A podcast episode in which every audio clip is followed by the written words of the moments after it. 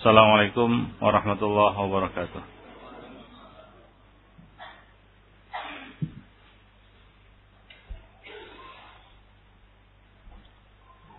Alhamdulillah Nahmaduhu wa nasta'inuhu wa nastaghfiruh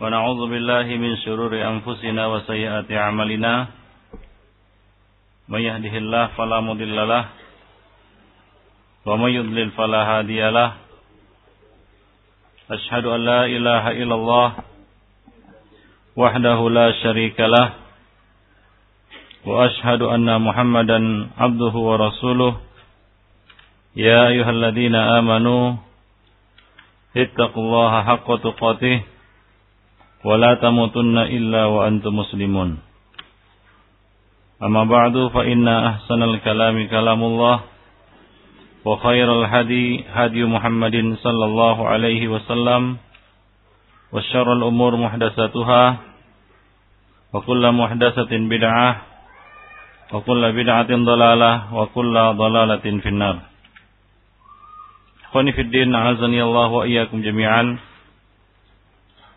Alhamdulillah. Pagi ini kita akan melanjutkan kajian kita.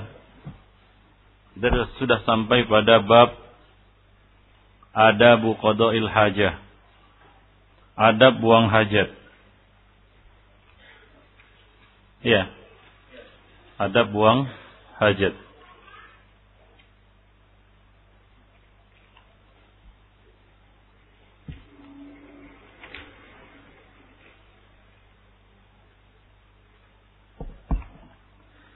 Dinul Islam merupakan din yang sempurna Allah Subhanahu wa taala menurunkan din ini untuk menyempurnakan akhlak yang mulia. Inna ma bu'istu li utammima makarimal akhlak. Sesungguhnya aku diutus untuk menyempurnakan akhlak-akhlak yang mulia. Menyempurnakan ibadah-ibadah yang telah disyariatkan pada umat sebelumnya. Dan menetapkan akidah-akidah yang telah ditetapkan oleh nabi-nabi sebelumnya tidak ada satu sendi kehidupan pun melainkan Islam telah mengupasnya dan memberikan tuntunan dan adab berkaitan dengannya. Bahkan Al-Imam Musyatibi rahimahullah mengatakan bahwa syariat Islam seluruhnya mengacu kepada mengajak atau me, me, menggiring manusia untuk berakhlak dengan akhlak yang mulia.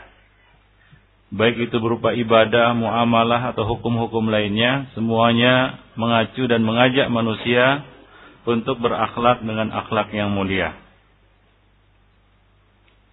Bab ini menjelaskan kepada kita beberapa hal yang berkaitan dengan buang hajat. Ya, e, orang-orang Yahudi ya sempat mengesalkan atau kesal dengan sikap Rasulullah Sallallahu Alaihi Wasallam yang selalu menyelisihi mereka dalam setiap perkara yang mereka lakukan. Hingga mereka berkata kepada para sahabat, coba lihat sahabat kalian itu. Tidak ada satu perkara pun melainkan ia berusaha untuk menyelisihi kami. Maka Abu Darda atau Salman al uh, Salman al Farisi yang mendengar ucapan itu mengatakan kepada mereka bahwa sesungguhnya Rasulullah atau Nabi kami Sallallahu Alaihi Wasallam telah mengajarkan segala sesuatu. Ya kepada kami hatta al-khira'ah. Hingga dalam hal-hal al-khira'ah yaitu buang hajat. Ya mulai dari masuk sampai keluar itu semua diatur. Ya seperti halnya harta mulai dari mencarinya sampai mengeluarkannya ini diatur dalam Islam. Demikian pula makanan dan yang keluar ya dari makanan itu. Itu semuanya diatur di dalam Islam ya diatur di dalam Islam. Karena ini berkaitan dengan e, pembentukan e, tubuh manusia. Tubuh manusia itu terdiri dari unsur makanan yang dimakannya. Dan makanan yang dimakannya itu tidak semuanya ya menjadi daging yang membentuk tubuhnya. Sebahagian ampas dan akan dikeluarkan. Nah, Islam mengatur hal-hal yang berkaitan dengan ini. Ya, kotoran yang dikeluarkan dari tubuh manusia. Kotoran yang dikeluarkan dari tubuh manusia. kotoran yang keluar dari tubuh manusia ada yang suci seperti keringat, ya, ya ingus, ludah dan jenisnya. Dan ada yang najis, yaitu yang keluar dari dua jalur, yang keluar dari dua lubang, yaitu e, kubul dan dubur. Nah, di dalam buang hajat ini yang kita buang tentunya kotoran. Ya Rasulullah Shallallahu Alaihi Wasallam pernah mengatakan kepada para sahabat, ya ketika beliau melewati dua dua kubur, ya dua kubur, Nabi mengatakan innahuma la yu'adzaban. Sesungguhnya penghuni dua kubur ini sedang diadab. Wa ma yu'adzabani fi kabir dan mereka tidaklah diadab karena perkara yang dianggap besar oleh mereka. Tapi sungguh itu dalam riwayat lain ditambahkan wa innaha kabir. Dan sungguh dua perkara itu adalah satu perkara yang besar. Sungguh perkara yang mereka pandang kecil itu adalah satu yang besar. Ya amma ahaduhuma yamshi bin namimah. Adapun salah satu dari keduanya itu dia berjalan ke sana kemari menyebarkan namimah. Wa amal akharu la yastanjihu minal baul. Adapun yang satu lagi dia tidak bersuci dari baul, yaitu dari air seninya. Itu dia tidak benar di dalam e, membersihkan ataupun beristinja ya dari air seninya. Ya setelah dia buang air kecil. Demikian ikhwan Ya, kalau buang air kecil saja mendapatkan ancaman adab kubur, ya mimbabil aula. Ya mafhum muwafaqah aulawi. Orang yang tidak membersihkan diri dari buang air besarnya tentu lebih layak mendapatkan adab kubur ikhwan fillah Taib, jadi tidak bersuci dari buang air besar dan buang air kecil ini merupakan salah satu penyebab datangnya adab kubur. Maka dari itu perlu diperhatikan di sini adab-adab yang berkaitan dengan uh, buang hajat atau qadaul hajah. Ikhwani fiddina azani Allah wa iyyakum jami'an. Qada'ul hajah ini meliputi ucapan-ucapan dan perbuatan-perbuatan. Ada berupa doa-doa yang perlu dibaca ketika kita masuk ke tempat uh, ke kamar mandi atau tempat uh, eh, WC ya. Dan ketika kita keluar darinya. Serta larangan-larangan dari ucapan-ucapan. Misalnya mengucapkan salam ya atau berzikir ketika kita sedang buang hajat. Ya. Mengucapkan salam ataupun berzikir, menjawab salam ketika kita sedang buang hajat. Ya, baik itu hajat besar maupun hajat kecil. Dan meliputi juga af'alan, perbuatan-perbuatan. Ya, sunnah ketika duduk, bagaimana sunnahnya? Apakah harus berdiri? Bolehkah berdiri? Bolehkah duduk ketika buang air kecil? Nah, bagaimana dengan buang air besar? Apakah disamakan dengan buang air kecil? Boleh berdiri juga, boleh duduk. Nah ini akan dibahas di sini. Khonifuddin. Ma'azani Allah wa iyyakum jami'an. Baik. Jadi yusra' li, li kulli muslim itiba'uhu. Disyariatkan bagi setiap muslim untuk mengikuti adab-adab ini. Terlebih lagi tempat buang hajat, ya, tempat buang hajat adalah sarangnya jin. Jin di sini adalah jin-jin yang jahat yaitu jin-jin yang durhaka, jin-jin yang senang mengganggu manusia.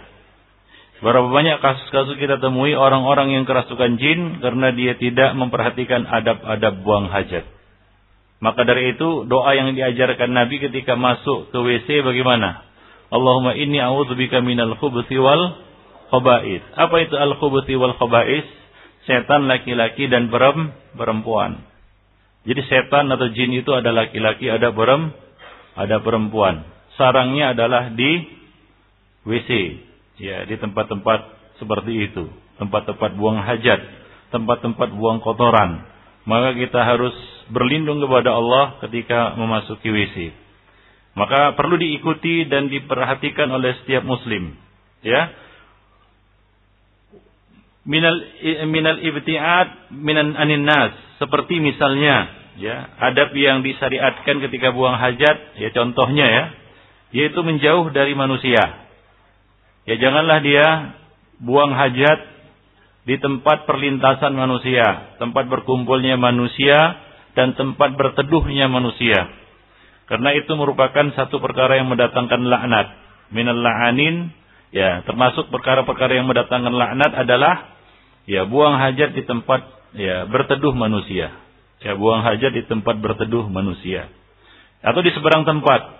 ya atau di sembarang tempat seperti sekarang ini banyak orang-orang yang buang hajat di sembarang tempat ya tanpa mengindahkan apakah tempat itu memang disediakan untuk buang hajat atau tidak padahal ya di sebagian tempat bahkan sudah ditulis besar-besar ya jangan buang air di sini atau jangan buang air kecil di sini ya dalam konteks yang lain, redaksi yang lain bahkan ada yang menulis yang buang air di sini anjing kan begitu. Itu laknat. Itu laknat. Ya laknat dari orang yang mungkin memiliki tempat itu ya atau manusia siapa saja yang menulisnya menunjukkan kekesalannya terhadap orang-orang yang buang hajat di situ. Nah, jadi itu termasuk laknat ya, perkara yang atau perbuatan yang mendatangkan laknat. Jadi salah satu ya kita katakan adab buang buang hajat ini adalah al-ibtiad anin nas. Menjauh dari pandangan manusia. Ya, menjauh dari pandangan manusia dan menghindari tempat-tempat ya kita katakan berkumpulnya mereka. Kemudian al-istitar anil andar. Ya, al-istitar anil andar, ya, bersembunyi dari pandangan manusia. Ya, bersembunyi dari pandangan manusia. Ya, sejatinya ya afdalnya tempat buang hajat itu tertutup hingga tidak kelihatan sosok ketika sedang buang hajat. Ya kita lihat di sebagian tempat WC-WC dibuat terbuka bahkan berdampingan. Kalau kita pergi ke bandara, nah ada di situ WC yang biasa dipakai oleh orang-orang barat yang tidak mengerti adab.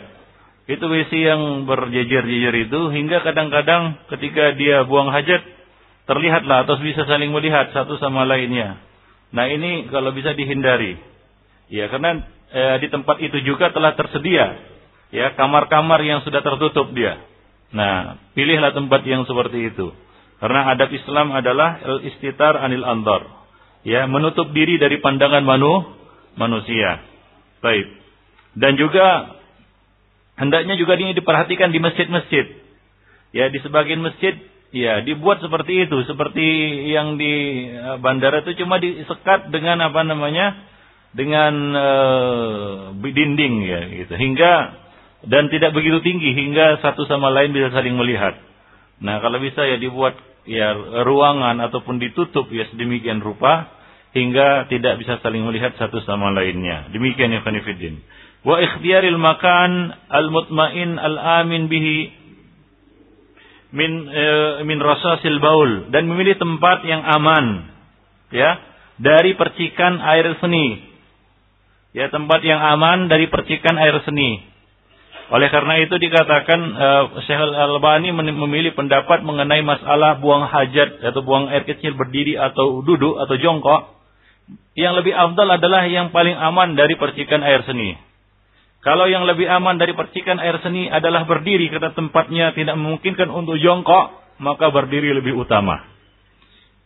Oleh karena itu ketika Rasulullah mendatangi subat atau kaum, yaitu tempat pembuangan sampah satu kaum, beliau melihat ini tempat tidak layak untuk jongkok. Nah kalau jongkok dipaksakan, ya jongkok, maka percikan air seni akan mengenai tubuhnya. Maka beliau memilih ber, berdiri. Nah, di tempat-tempat uh, pembuangan apa namanya hajat yang memang sudah sedia, disediakan khusus, ada tempatnya, ada lubangnya. Nah, lebih aman duduk. Maka duduklah atau jongkoklah. Nah, demikian ikhwan rahimani wa rahimakumullah jami'an. Ya, jadi memilih tempat yang paling aman dari percikan air seni. Ya, karena air seni ini hukumnya najis. Ya, sudah kita bahas bahwa air seni hukumnya najis. Kalau terkena maka harus dicuci, harus dibersihkan najis itu. Nah, kalau terkena pakaian akan mengotori pakaian, ya. Pakaian itu menjadi ternajisi. Ya, oleh karena itu dijaga itu percikan air seni jangan sampai mengenai tubuh dan pakaian kita. Baik. Nah, kemudian di antara adab yang akan juga dibahas adalah uh, berzikir ketika masuk WC dan ketika keluar darinya ketika masuk WC dan ketika keluar darinya. Ya, masuk WC kita berdoa, Allahumma ini a'udzubika minal khubusi wal khaba'is. Keluar WC kita membaca ghufranak. Nah, demikian. Itu adalah sunnah-sunnah yang diajarkan oleh Rasulullah. Ya, tentunya ini sangat berfaedah. Ya, apalagi kalau kita resapi artinya dan maknanya, kita berlindung kepada Allah dari apa? Dari gangguan jin. Ya, di WC itu banyak jinnya. Ya seseorang mungkin datang pikiran kotor ketika dia melamun di WC, jongkok kan begitu ya. Nah sebagian orang dicampur lagi dengan bermaksiat, yaitu apa merokok. Ya lama-lama di situ, ya nggak tahu entah apa yang diciumnya di situ. Ya betah sekali lama-lama di Baitul Khala. Ya hingga orang Arab mengatakan yusamma Baitul Khala li'anna man dakhala fiha atau lal baqa. Artinya disebut dia Baitul Khala, rumah sepi Khola itu sepi. Kenapa? Karena orang yang masuk ke dalamnya akan betah lama-lama di situ. Ya, atau lal bako. Nah demikian Ikhwanifiddin. Jadi hendaklah ya di WC itu sekadar untuk buang hajat. Namanya juga buang hajat. Ya, sudah selesai hajatnya ya sudah. Jangan berlama-lama di situ ya. Nah, karena itu tempat yang ya disenangi oleh jin. Ya, berapa banyak kita berapa banyak kita lihat ya pikiran-pikiran yang kotor, ya niat-niat yang buruk itu mungkin berpangkal dari mana? Dari ketika dia melamun di di WC. Banyak orang yang kerasukan jin, ya tanpa dia sadari dia sudah kemasukan jin. Dari mana jin itu masuk? Dari ketika dia di WC. Nah, tambah lagi karena terlalu lama sampai sampai mengantuk-ngantuk, menguap dia di situ kan gitu. Lupa pula nutup. Ya bukan kotoran saja masuk, setan juga masuk, kan begitu ya? Coba lihat. Nah, jadi ini harus diperhatikan. Wahai atul julus, demikian pula hayah. Ya, hayah artinya sikap duduk. Ya, sikap sikap duduk ketika buang hajat ini juga sudah diatur di dalam Islam. Ya, bertelekan pada pada kaki yang mana? Ya, ditegakkan kaki yang mana? Kaki yang mana yang ditegakkan? Kaki kaki kanan. Kemudian yang bertelekan kaki apa? Yang yang kiri. Nah demikian. Kebalikan dari uh, makan ikhwanifiddin. Azani Allah wa iyyakum jami'an. Taib. Uh, kemudian al-isti'dad bi adati tathhir minal ahjar wa nahwiha. Menyi menyiapkan alat untuk bersuci. Nah ini penting. Ya, ketika kita masuk Baitul Khala harus ada isti'dad, ya. Ada tathhir namanya. Ya, yaitu alat untuk bersuci. Alat bersuci itu yang utama adalah air. Kalau nggak ada air bisa pakai batu namanya istijmar. Jangan antum masuk WC karena terburu-buru sampai di sampai di WC, ya air tak ada, batu pun tak ada. Pakai apa itu? Nggak tahu lah. Ya, hingga kadang-kadang seorang itu ya gedor-gedor dari dalam minta apa? Minta tolong diambilkan air. Kenapa? Karena dia masuk tidak pakai istiadat. Tidak pakai persiapan, masuk begitu saja. Jadi periksa coba periksa dulu, ada enggak air di keran apa namanya kerannya nyala enggak atau kalau dia bak ada enggak airnya. Ya. Nah, kalau misalnya tidak ada air, bawa batu, jangan lupa bawa batu. Jangan sudah keluar baru cari-cari batu. Ya itu enggak mungkin itu Khanifidin. Jadi harus ada istiadat. Ya Nabi Shallallahu alaihi wasallam biasa mem, apa namanya meminta kepada pelayan beliau untuk menyediakan batu atau air. Ada saja para sahabat yang membawa air untuk Nabi Shallallahu Alaihi Wasallam. Nah demikian ikhwan Baik. Nah kemudian at-tahasi min tatahur bil mawad an-najisah. Hendaklah menghindari men, apa namanya bersuci atau beristinja ataupun beristijmar dengan benda-benda yang najis. Ya, tidak boleh kita bersuci dengan benda yang najis, tidak sah bersuci kita jika kita menggunakan benda-benda yang yang najis. Jadi jauhi. Misalnya apa? Ya, e, kotoran hewan yang sudah kering ya. Ya rausah atau al-idham. Ya, janganlah beristinja dengan apa? Beristijmar dengan tulang. Kenapa? Karena tulang itu adalah makanan ya saudara-saudara kita dari kalangan jin. Ya, jin makan tulang. Ya, jin-jin muslim makan tulang. Nah, jadi janganlah kita pakai itu untuk istinja, ya, untuk menghormati makanan mereka. Ya demikian pula makanan, ya makanan jin saja ikhwanifidin itu tidak boleh digunakan untuk apa?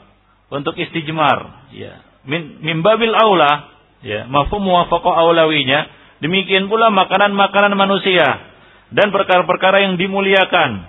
Ya, bahkan para ulama mengatakan kufur hukumnya jika seorang sengaja beristijmar dengan mushaf apa kafir hukumnya. Jika dia tahu itu mushaf kan begitu ya, lalu dia beristijmar dengannya maka ini dihukumi kafir oleh para ulama. Ya demikian pula benda-benda yang mulia misalnya apa buku-buku ilmu nggak boleh kita pakai itu seperti seperti tisu untuk ber beristijmar atau benda-benda yang dihormati lainnya. Ya benda-benda yang dihormati lainnya ini tidak boleh dan janganlah dipakai untuk istijmar. Ya contohnya HP misalnya. Wah lupa bawa batu nggak ada air antum pakai HP gitu. Nggak boleh. Karena ini benda ya buk, tempatnya bukan untuk Ya, di situ kan begitu ya. Nah, jadi carilah benda-benda yang memang ya layak, ya layak dan bersih, suci dan layak untuk digunakan sebagai alat bersuci ikhwani fiddin. Allah wa iyyakum jami'an. Baik. Ya, termasuk juga makanan manusia janganlah digunakan untuk istijmar. Nah, kemudian al-ibtiad inda qada'il hajah an majalisin nas. Menjauhi majelis-majelis manusia Ya, artinya tempat-tempat kumpul manusia. Ya, ada tempat-tempat kumpul manusia, misalnya dibuat ya, apa namanya padepokan kan begitu ya. Ya, kemudian ada di situ, ya misalnya apa pos kamling lah. Lalu kita buang hajat di sampingnya. Ya, atau di di samping rumah seorang. Nah, ini apa namanya? termasuk adab yang buruk, qalilul adab. Ya, adab yang rendah, adab yang uh, tidak baik ikhwan ya. Jadi majalisun nas ini harus dijauhi dari hal-hal seperti ini. Ya, demikian pula terlebih lagi di tempat-tempat ibadah. Ya, di tempat-tempat ibadah. Ya, sampai ikhwanifiddin, ya, jangankan tempat ibadah kaum muslimin, tempat ibadah orang kafir aja nggak boleh kita melakukan seperti itu.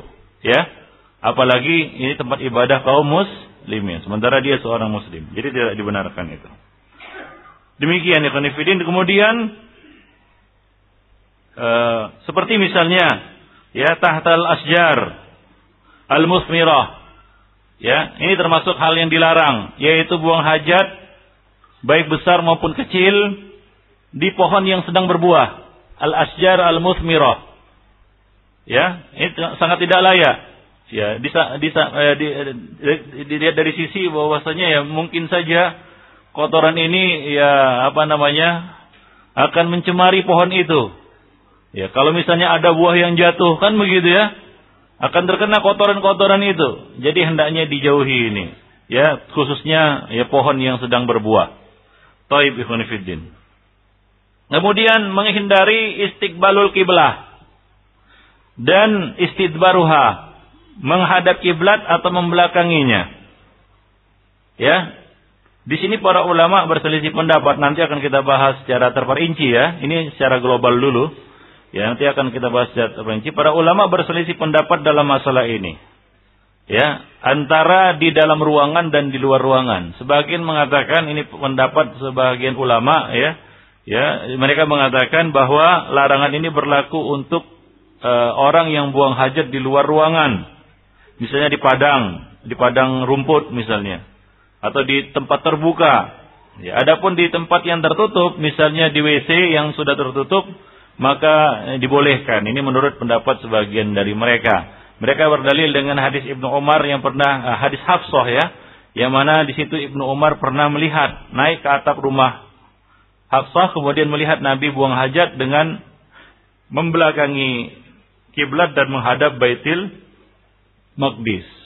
Nah demikian. Jadi mereka mengatakan ini merupakan dalil mengkhususkan larangan itu ya di luar ruangan. Ya, adapun di dalam ruangan diboleh. Adapun sebagian yang lainnya mengatakan ini berlaku mutlak, baik di dalam ruangan maupun di luar ruangan. Ya, untuk khurujun minal khilaf, keluar dari khilaf, maka ada baiknya di dalam ruangan juga kita menghindarinya. Ya, khususnya ketika kita akan membuat WC di dalam rumah, itu mungkin sudah jauh-jauh hari bisa di setel, ya bisa disetting sedemikian rupa, bisa diatur sedemikian rupa hingga tidak menghadap ke ke kiblat. Wallahu a'lam bishawab. Nah demikian. Nah kemudian luzumus sukut hala qada'il hajah. Ya, yaitu menjaga ketenangan ya ketika buang hajat. Ya, menjaga ketenangan ketika buang hajat. Nah, ini dari sisi kesehatan juga penting, ya. Juga sangat berpengaruh. Ya, Termasuk yang bisa merusak kesehatan adalah buang hajat sambil teriak-teriak. Karena akan mengganggu apa namanya proses pembuangan. Ya, maka ikhwanifiddin ya hendaklah dihindari bercakap-cakap. Ya, berbicara, mengobrol ketika buang hajat. Ini adalah adab yang buruk, ya tidak layak. Seseorang ber, apa namanya? berbincang-bincang sedangkan dia sedang buang buang hajat. Sementara dia sedang buang hajat. Nah, ini adab yang sangat tidak baik. Jadi menjaga ketenangan ketika buang hajat. Ya bahkan di tempat-tempat tertentu di WC-WC ditulis harap tenang katanya. ya. Jadi janganlah berteriak-teriak atau berbincang-bincang apalagi sambil tertawa cekikikan di dalam WC kan begitu ya. Nah, ini sangat uh, tidak baik ya bagi seorang muslim. Nah, demikian. Baik. Nah, selanjutnya ya uh,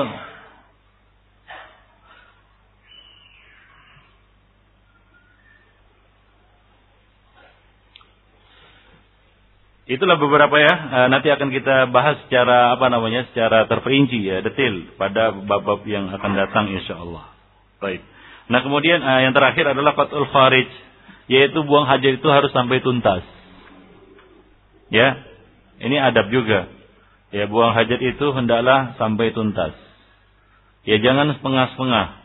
Ya belum selesai semua, lalu dia beranjak.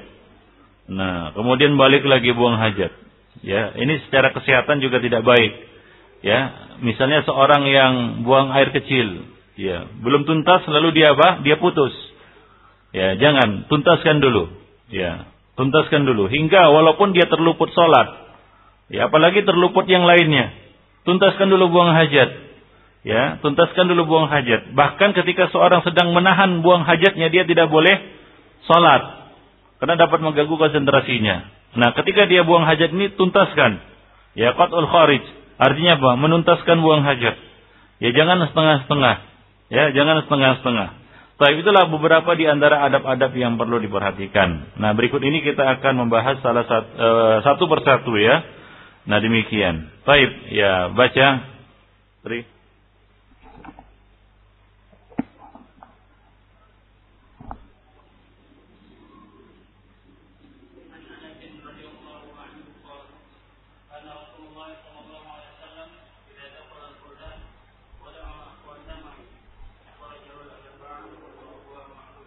Taib. Ini hadis dari Anas bin Malik radhiyallahu anhu dia mengatakan kana Rasulullah sallallahu alaihi wasallam idza dakhala al-khala'a wada'a khatamahu. Apabila Rasulullah sallallahu alaihi wasallam memasuki khala yaitu Baitul Khala WC maka beliau meletakkan khatamnya. Khatam di sini maksudnya cincin. Cincin nubuat di mana ada tulisan di situ Muhammadun Rasulullah. Ya, nah demikian. Nah, dikatakan hadis ini maklul ya. Akan tapi eh, Ibnu Hajar Al-Asqalani menukil dalam kitabnya ya, Talkhisul Habir, pensahihan hadis ini dari Tirmizi, Ibnu Hibban, Al-Mundiri, Al-Qushairi ya dan lain-lainnya. Baik. Uh, faedah yang dapat kita petik dari hadis ini adalah yaitu menyingkirkan benda-benda yang yang dimuliakan ketika masuk khala. Ya. Kenapa Nabi eh, meletakkan cincin beliau? Karena di, di situ ter, ter, tertulis Muhammadun Rasulullah, ada nama Allah di situ. Jadi beliau melepasnya untuk menghormati lafzul jalalah. Ya demikian pula mushaf. Ya kalau bisa jangan dibawa ke dalam WC mushaf atau apa saja yang di situ tertulis tertera. Ya sesuatu yang dimuliakan misalnya ayat-ayat Al-Qur'an lafzul jalalah. Ya demikian pula nama-nama para rasul ya dan apa namanya nama malaikat dan nama para sahabat. Ini janganlah dibawa ke dalam WC ikhwanifidin ya. Untuk menghormatinya ya. Min mimbab ta'zim syairillah ya. Dan, eh, itu dilihat dari bab memuliakan dan mengagungkan siar-siar Allah, siar-siar Islam. Ya, maka janganlah itu dibawa ke mana? Ke WC. Ya, Al-Qur'an. Al-Qur'an dilarang dibawa ke negeri musuh.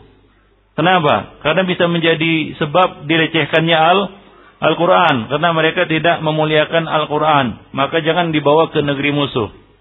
Ya, demikian pula, ya, hal yang sama, ya, janganlah dibawa ke tempat yang kotor seperti Baitul Khala. Maka kalau kita ada Quran saku, ya itu jangan dibawa ke WC. Kecuali dalam kondisi kita khawatir uh, mushaf ini akan hilang apabila kita letakkan di luar. Maka ini dari uh, merupakan darurat, ya. Darurat kita membawanya ke ke WC. Tapi kalau misalnya bisa dititipkan di luar dengan seseorang, ya, biasanya sekarang ini WC-WC ada penjaganya ya itu bisa dititipkan kepadanya maka dititipkan. Benda-benda yang mulia yang dimuliakan. Ya demikian Ibn Fiddin apabila kita tidak khawatir akan akan kehilangan barang tersebut. Namun jika kita khawatir kehilangan barang itu maka mimbabid darurah karena darurat tidak apa, eh, tidak mengapa kita membawanya ke, ke WC. Demikian Ibn Fiddin azani Allah wa iyyakum jami'an. Jadi khatam Nabi itu maktubun alaih tertulis pada khatam Nabi itu Muhammadun Rasul Rasulullah. Fakana la yadkhulu fihi al-khala. Ya, la yudkhilu fihi al-khala. beliau tidaklah membawanya ini ke khala ya wa yad'u kharijah beliau meletakkannya di luar yaitu di luar WC khonifuddin jadi di sini karahatu dukhulil khala ya awil makan alladhi sayaqdi fihi hajatahu wa ma'ahu syai'un maktubun fihi dzikrullah aw asma'uhu aw sifatuhu.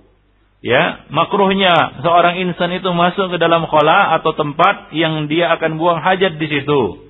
Sementara ia membawa sesuatu yang tertulis tercantum padanya nama Allah atau sifat-sifat Allah ya atau kalamullah atau sesuatu yang dimuliakan di dalam ad-din ini. Baik. Ya termasuk juga Sebagian orang uh, punya sandal. Sandal dia takut hilang.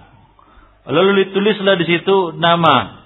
Ya, kebetulan namanya itu nama Rasulullah Muhammad. dia tulis itu Muhammad kan gitu ya. Dia injak dia bawa masuk ke WC. Iya, kalau ingin menanda membuat tanda pada sandal, janganlah seperti itu. Ya, buat tanda-tanda yang lain yang lebih terhormat. Ya, ini pernah ya, salah seorang masyaih ya lihat. Sandal seperti itu. Ditanya itu itu tulisannya apa? Itu tulisannya Abdullah.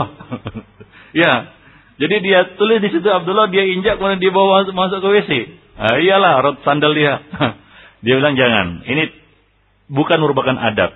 Ya jadi kalau kita ingin membuat tanda pada sandal jangan dibuat nama-nama yang terhormat nama sahabat atau misalnya apa nama Allah atau nama Rasulullah Sallallahu Alaihi Wasallam. Buat tanda-tanda yang lain, identitas yang lain, ya bisa kan begitu ya?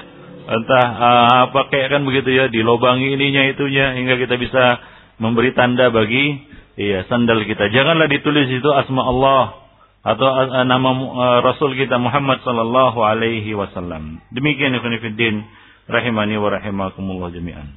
Baik. Ya, Syekhul Islam mengatakan ad-darahim idza kutiba 'alaiha la ilaha illallah wa kanat ya fi mindil aw kharitah yajuzu ayadkhula bihal bihal khala. Nah, ini di pengecualian. Ya, pengecualian illa idza kana dukhuluhu bihi lihajatin ya ka khasyatin eh, ka khasyati sarqatihi aw nisyanihi. Wa hadzal istisna mabniun 'alal qaidah anna al-karah tazulu ma'al hajah. Taib, ini dikecualikan apabila dia masuk ke dalam WC, ya dia tinggal barangnya itu di luar akan kehilangan, akan dicuri orang atau akan terlupa, maka nah ini dibolehkan. Ini namanya pengecualian. Ya, sejalan dengan kaidah al-karaha tazulu ma'al hajah. Yang namanya kemakruhan itu bisa hilang karena hajat. Ya, keharaman itu bisa hilang karena darurat.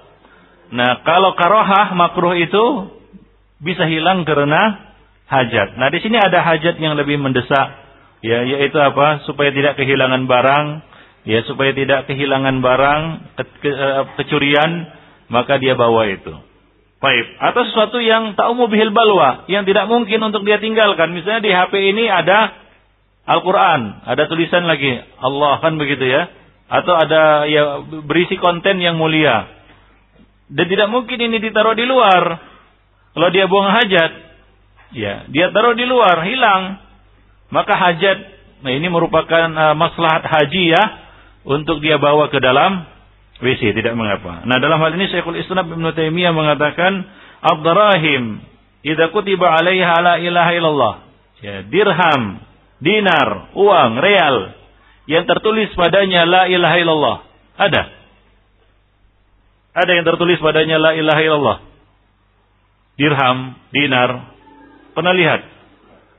Hah? Tidak pernah lihat. Di Saudi ada yang bawa uang di uang real. Ada la ilaha illallah di situ. Hah? Nggak ada. Pasti. Ada, ada yang bilang ada, ada yang enggak. Karena lupa lupa ingat. Ingat-ingat lupa. Ada. Ada yang bawa sekarang ini. Uang real. Di dompetnya. Coba lihat. Itu bawa. Nah, coba lihat. Ada nggak la ilaha illallah di, di situ?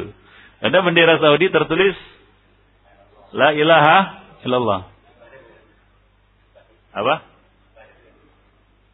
Gimana? Ada? Gak ada? Ya. Jadi uang dinar atau dirham apabila ada tertulis padanya la ilaha illallah ya wa kanat fi mindil atau tulisan itu ada pada mindil sapu tangan atau pada kharitah ya ada pada peta atau ada pada sesuatu yang kita bawa ya juzu ayyadukula bihil khala. Maka boleh itu dibawa ke Baitul Khala. Boleh dibawa ke WC. Karena uang kalau tertulis pada uang uang harus ditinggal juga. Ya. Ya itu betul-betul buang hajat dia. Semua hajat dibuangnya itu. Uang hilang apa juga hilang kan begitu Nah, jadi itu termasuk bab ya kita katakan tadi kaidah al-karahah tazulu ma'al hajah. Kemakruhan itu bisa hilang karena ada hajat. Baik. Nah, kemudian yang bisa kita petik juga dari hadis tersebut adalah wajibnya ta'zim zikrullah. Wajibnya kita mengagungkan zikrullah, ya, sebutan Allah, lafzul jalalah. Ya, tapi bukan maksudnya kita buat besar-besar Ya, kita buat kaligrafinya kita gantung di rumah, bukan itu maksudnya. Ya, ta'zim, ya, uh, zikrullah wa asma'ihi bukan seperti itu. Ya, kan tapi kita muliakan, kita tempatkan di tempat yang yang mulia. Demikian pula mushaf. Nah, mushaf ini kalau bisa janganlah tergeletak, ya di lantai begitu. Ya, di, dibuat tempat yang tinggi kan begitu ya. Ini termasuk bab wa may yu'azzim syairallah fa innaha min taqwal qulub. Karena tidaklah seorang itu memuliakan siar-siar Allah, melainkan itu merupakan satu perbuatan yang bersumber berpangkal dari ketakwaan hatinya. Itu merupakan tanda dia takwa kepada Allah Subhanahu wa taala. Baik itu di masjid, di pondok, di sekolah ataupun di rumah, di tempat-tempat mana pun. Nah, biasanya ada mushaf. Nah, mushaf ini hendaknya dibuat tempatnya yang tinggi, kan begitu ya? Iya, tempatnya yang tinggi, yang terhormat, yang terpelihara kalau bisa dibuat apa namanya raknya khusus hingga tidak tercecer-cecer ya tidak apa namanya berserakan di lantai. Ya karena kalau dia berserakan di lantai ya kemudian datang orang tanpa dia tahu tanpa dia sengaja terpijak. Ini salah siapa? Salah yang mijak atau salah yang meletakkan? Hah? salah yang meletakkan bukan salah yang memijak yang memijak dia nggak tahu. Ya dia nggak tahu. Tiba-tiba dia masuk. Wah itu bukan tempat mushaf maka dimuliakanlah mushaf ini dengan membuat tempat yang terhormat, ya, eh, tinggi begitu ya, rak, ya, eh, tempat yang mulia lah. Nah, kalaupun dia di bawah gitu dikasih apa namanya, dikasih tutup ya, supaya tidak kotor, tidak berdebu. Nah, kalau kita membacanya janganlah membacanya seperti membaca koran kan gitu, koyak sana koyak sini kemudian tercecer ke sana kemari. Ya, orang baca koran aja dirapi di klipnya kan begitu. ini baca koran sampai eh, halaman sini di sana, halaman yang lainnya di Ya kadang-kadang Qurannya nggak utuh lagi. Ya, kebanyakan Quran itu kalau di tempat umum bagaimana? Sudah nggak jelas lagi sampulnya kan begitu ya, hilang tak. Nah, coba lihat. Ya, ini tanggung jawab bersama sebenarnya. Wah, jangan wah, ini kan tanggung jawab nazir. Itu tanggung jawab bersama, tanggung jawab setiap muslim untuk menghormati kitabnya, kitab sucinya yaitu Al-Quran, mushaf. Jadi siapa saja hendaklah memuliakan mushaf. Janganlah dia beranggapan, wah ini bukan tanggung jawab saya ini. Lalu dicampakkannya saya enaknya. Nah nanti ada yang ngumpuli kok katanya. Ya tidak, Khonifuddin. Ya, itu tanggung jawab bersama, semua. Nah demikian. Baik. Jadi itu termasuk uh, apa namanya? min taqwal qulub. Ya, termasuk tanda ketakwaan hati kita. Allah Subhanahu wa taala berfirman, "Wa may yu'azzim sya'airallah fa innaha min taqwal qulub." Ya, di rumah, di madrasah ataupun di masjid, ya hendaknya kita perhatikan ya, hal seperti ini. Ya, karena kita lihat sebagian masjid atau di sebagian madrasah kita lihat ya mereka ya mungkin ya menganggap sepele hal ini. Ya, hingga kita lihat mushaf berserakan, ya bertebaran di sana. Ada yang tidak bersambul lagi nggak utuh lagi sambulnya. Koyak sana koyak sini. Coba lihat. Ya hendaknya ini diajarkan juga kepada anak didik kita kepada anak-anak kita ya untuk memuliakan Al-Qur'an. Ya dibaca dan dirawat kan begitu ya. Nah kalau perlu dikasih apa? Minyak? Minyak wangi. Wangi dia. Kan seperti itu. Seharusnya kan dilapis kalau dulu para salaf dulu mereka bahkan melapisinya dengan kulit. Ya, sambulnya itu dilapisi dengan kulit kan begitu ya. Dibungkus dengan rapi, disimpan. Ya, dulu orang tua orang tua kita mengajari bahkan disarungi kan begitu ya. Dibuka dulu seperti itu diajarkan, tapi sekarang ini mungkin karena mushaf murah sehingga diperlakukan seenaknya. Ya, bukan dengan alasan wah mushaf kan murah bisa bisa beli lagi. Satu truk, satu kontainer bisa dibeli. Bukan itu masalahnya. Masalahnya bukan eh, kita bisa beli banyak-banyak musaf itu. Masalah adalah bagaimana kita menghormati musaf itu. Demikian ikhwan fiddin rahimani wa rahimakum. Dan itu juga termasuk memuliakan ilmu. Ya, memuliakan ilmu. Taib.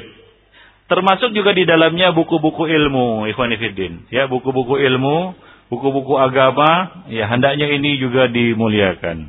Ya, diberi sampul, di, di, dibuat apa namanya raknya, lemarinya hingga dia awet dan bisa dibaca oleh anak cucu kita.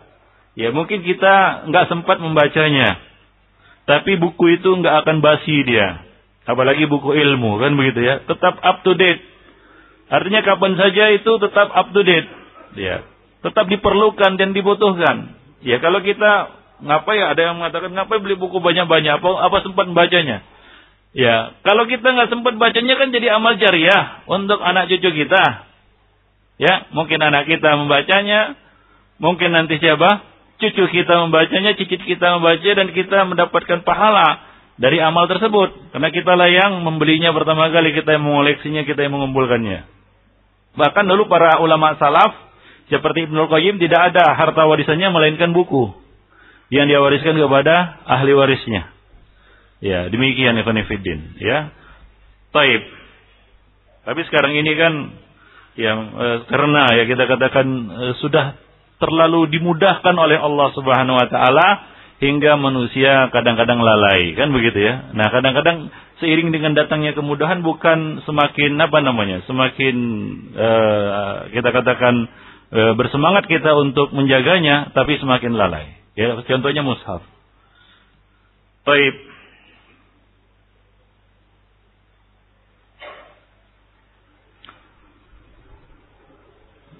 Nah kemudian hadis ini juga merupakan dalil bolehnya seorang laki-laki memakai cincin.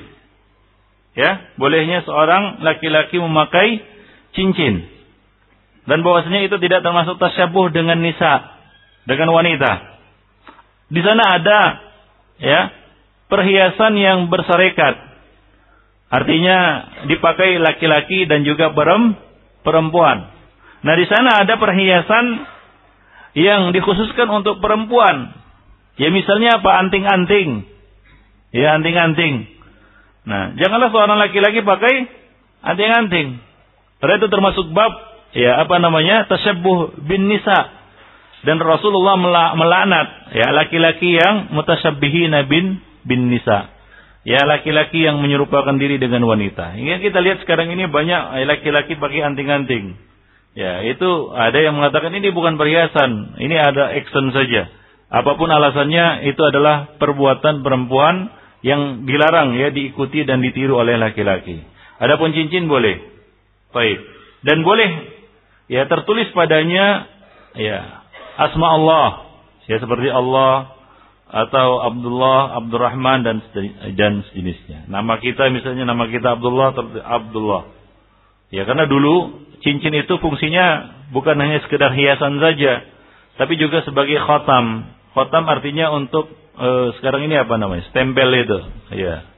Nah dulu gini kan begitu ya. Nah dulu kan nggak model tanda tangan. Sekarang aja tanda tangan tanda tangan. Dulu pakai khotam ini. Ya khotam. Nah bukan tanda tangan. Nah sekarang kan tanda tangan. Baik. Saya nah demikian.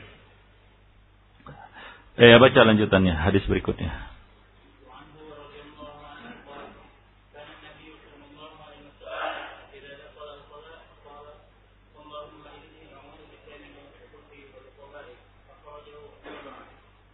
Baik, akhrajahu sab'ah artinya semua imam mengeluarkannya. Uh, ini dari Anas bin Malik uh, juga ya. Wa anhu RA wa an Anas bin Malik radhiyallahu anhu ia berkata, "Kana Nabi sallallahu alaihi wasallam idza dakhala al-khala' qal" Apabila Rasulullah sallallahu alaihi wasallam masuk ke dalam khala, maka beliau membaca doa, "Allahumma inni a'udzubika minal khubuthi wal khaba'ith." Khubuthi ini ada dua bacaan. Bisa dibaca khubsi, ya dengan mensukunkan ba. Ini adalah bacaan yang rojih dan merupakan salah satu dari pendapat ahlu lughah, ya. Dan bisa juga dibaca al-khubuthi, yaitu bentuk jamak dari khabith, yaitu asyar, keburukan. Wal khaba'is, Al-khaba'ith adalah jamak dari khabithah, ai ahli syarr. Wa hum syayatin. Ya, disebutkan bahwa al-khubuthi wal khaba'ith artinya adalah setan jin laki-laki dan perempuan. Baik.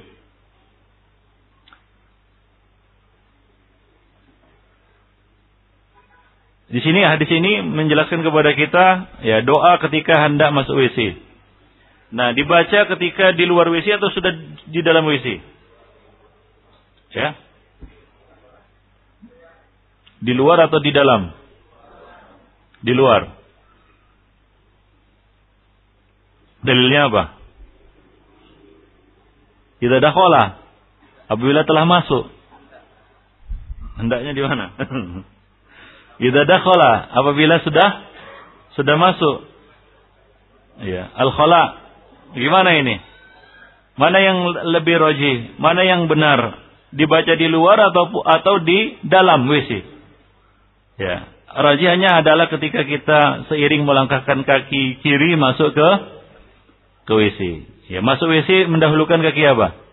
Kaki kiri. Nah, seiring itulah kita membaca doa ini. Demikian juga gufronak dibaca seiring kita melangkahkan kaki kanan keluar WC. Wallahu alam bisawab. Baik. Ada beberapa faedah yang bisa kita petik dari hadis ini. Yang pertama adalah ya e, maksud dari idza dakhala al-khala adalah al-murad adalah arada dukhulu arada dukhulahu, ingin masuk ke dalamnya. Nah, ya, seperti ya, firman Allah Subhanahu wa taala, "Idza qara'tal Qur'an fal uh, fal uh, fasta'iz billah minasyaitonir rajim." Jika engkau membaca Al-Qur'an, maka mintalah perlindungan kepada Allah dari syaitan yang terkutuk, yang dirajam. Baik. Nah, apabila membaca Al-Quran, apakah sudah membaca kita membaca istiadah ini atau sebelumnya? Sebelumnya. Ketika kita hendak membaca. Jadi sama dengan hal ini. Baik. Nah ini dipertegas lagi dengan riwayat lain.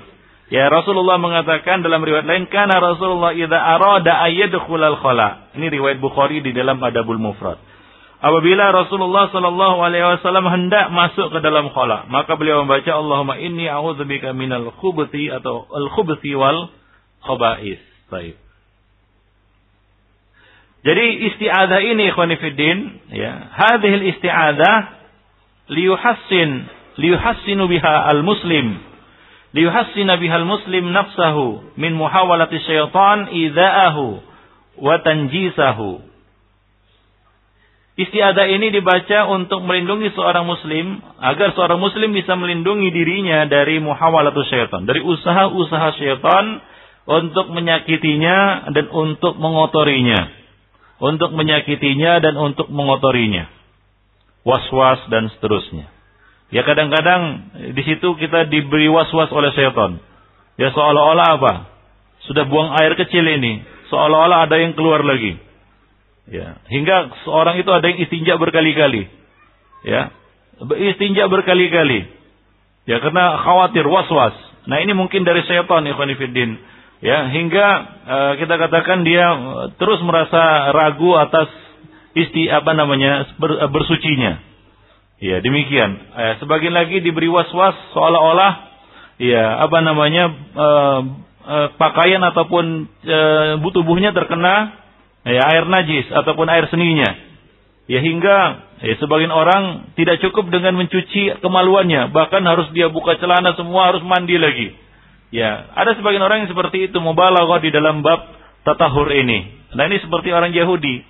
Nah, orang Yahudi dulu bahkan memotong pakaiannya kan begitu ya, menggosok badannya sampai luka untuk apa? Untuk membersihkan diri dari hal ini.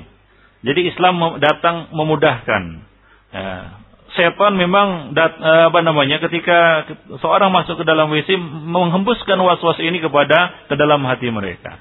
Jadi jangan diikuti. Maka kita berlindung kepada Allah Subhanahu wa taala ya dari gangguan-gangguan setan ini. Baik. Nah, kemudian ikhwan fillah annal amkina an-najisah wal qadharah hiya amakinu syayatin. Hadis ini menjelaskan kepada kita, ya, jika kita tafsirkan al-khubsi wal khaba'is adalah jin laki-laki dan jin perempuan, ya maka ini hadis ini menunjukkan bahwa tempat-tempat yang najis dan kotor adalah tempat-tempat yang disenangi oleh syaitan. Ya, tempat-tempat yang najis dan kotor ya adalah tempat-tempat yang disenangi oleh syaitan. Ya, najis dan kotor ini bisa dapat dilihat dari bau. Ya, bau. Nah, ada WC itu bau dia. Nah, kalau sudah bau ya bersihkanlah. Ya, nah demikian. Atau rumah berantakan, bau sana sini. Ya, pekarangan juga demikian. Ya, sampah bertumpuk sana sini mengeluarkan bau yang tidak sedap. Nah, ini dibersihkan. Ya, kebersihan itu ya adalah pangkal kesehatan kata orang kita gitu ya. Ya, Nabi juga mengatakan at-tuhuru satrul iman. Suci itu adalah bahagian dari iman. Ya. Adapun hadis yang mengatakan atuhur apa namanya an-nadzafatu nisful iman ini tidak ada hadis yang bunyinya seperti itu ya. Hadis yang sahih adalah atuhuru syatrul iman. Artinya adalah kesucian itu, suci itu adalah bahagian dari apa? Dari iman. Termasuk keimanan, itu maksudnya. Syatrul iman adalah termasuk keimanan. Jadi orang yang beriman itu tandanya adalah dia bersuci ya suci badannya, suci pakaiannya, ya suci juga apa? tempat tinggalnya. Ya, kan tidak nyaman tempat tinggal kita kotor. Maka dari itu Nabi membedakan antara muslim dan dan Yahudi dari apa? Dari kebersihan pekarangan. Nabi mengatakan khaliful yahud, tahiru afniyatakum. Selisihilah, selisihilah. Selisihilah orang Yahudi. Bersihkanlah pekarangan kalian. Fa'inal yahud la yutahiru afniyatahum. Karena orang-orang Yahudi tidak membersihkan pekarangan mereka. Nah kalau pekarangan kotor, ya coba lihat itu kan jadi sarang setan di situ. Demikian juga rumah kotor berantakan, nggak dibersihkan. Nah itu kan jadi sarang setan. Tempat-tempat mana saja, apalagi masjid, ikhwanifidin, ya dibikin, dibiarkan kotor. Apa nggak khinzib banyak di situ? Khusyuk pun susah di situ. Ya jangan dikira di masjid nggak ada setannya. Ya, ketika ajan berkumandang maka khinzib itu lari. Nah, setelah selesai adzan datang lagi dia. Iqamat berkumandang pergi dia. Lari terbirit-birit hingga terkutut-kentut. Begitu selesai iqamat datang lagi dia untuk memberikan was-was kepada orang yang mengerjakan sholat. Ya, jadi di masjid juga setan-setan berkeliaran apalagi yang namanya khinzib. Nah, khinzib tambah betah apabila masjid itu kotor. Jadi ini masjid ya hendaklah dibersihkan. Ya hendaklah dibersihkan, dibuat rapi, indah kan begitu ya. Jangan ada bau. Hingga dulu ya para salaf ya ya apa namanya memberikan apa namanya dupa. Dupa itu wangian di masjid, dalam masjid supaya masjid itu harum. Nah demikian. Ya bahkan Ibnu Abbas mengunci masjid. Ya agar tidak terkotori. Ya, nah, kalau terbuka nanti ada binatang-binatang yang masuk atau orang-orang yang masuk akan terkotori. Nah, dari situ Imam Al-Bukhari membuat bab bolehnya menutup masjid untuk maslahat. Ya, karena tidak dibuka 24 jam. Nah demikian. Jadi ada waktu-waktu ditutup masjid itu supaya terpelihara kebersihannya. Jadi siapa saja yang diserahi tugas dan tanggung jawab sebagai nadir, maka dia harus memperhatikan kebersihan masjid, kenyamanan tempat ibadah kaum muslimin. Itu masjid. Demikian pula rumah. Rumah juga harus dijaga kenyamanannya, kebersihannya. Ya, harus bersih dan nyaman. Dimulai dari pekarangan. Ya, Nabi menyorot pekarangan. Jangan seperti Yahudi Nah Yahudi pekarangannya nggak dibersihkan. Ya, demikian pula di dalam rumah apalagi.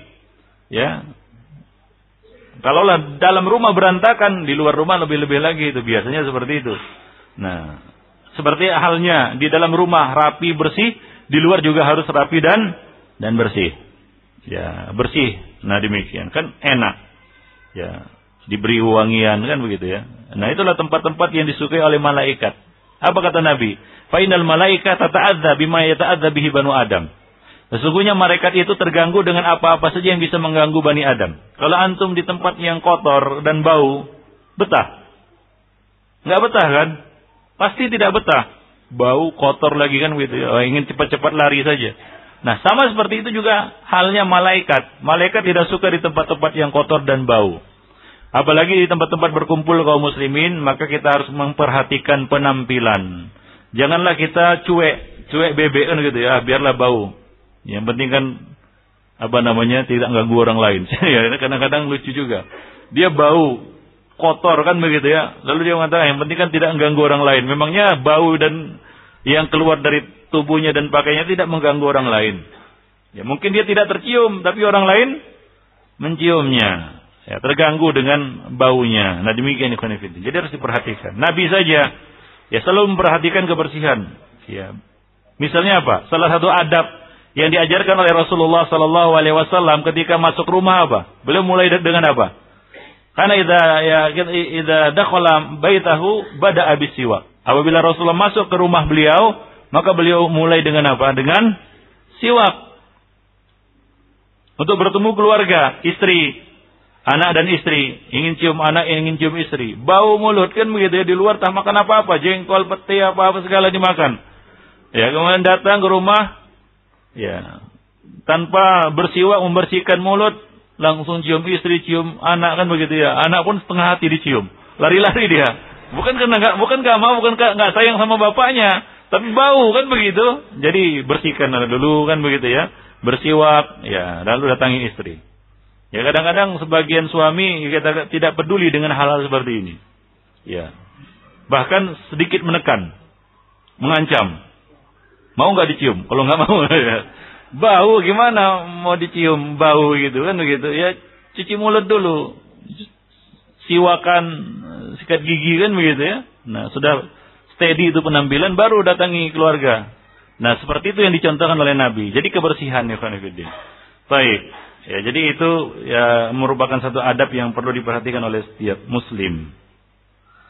Nah, kemudian hadis ini juga menjelaskan kepada kita bahwa al-iltija wal i'tisam minasyaitan wa syururi wa syururihim huwa ilallah. Ya, berlindung dan menjaga diri dari gangguan setan dan kejahatannya itu hanya bisa kepada Allah Subhanahu wa taala. Dari gangguan setan kita hanya bisa memohon pertolongan bantuan dari siapa? Gak bisa dari manusia lainnya, dari Allah Subhanahu wa taala yang menciptakan makhluk-makhluk tersebut. Ya, yang menciptakan jin-jin itu, maka kita berlindung kepada penciptanya. Ya, berlindung kepada Allah dari kejahatan. Ya, makhluk-makhluknya yang memiliki kejahatan tadi. Baik. Dan tidak ada keselamatan dan tempat berlindung kecuali kepada Allah dari gangguan-gangguan setan ini. Baik. Nah demikianlah ya eh,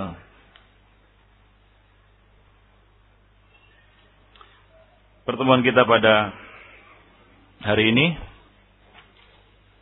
Ada dua hadis yang kita bahas, nanti akan kita lanjutkan. Ya masih dari hadis Anas.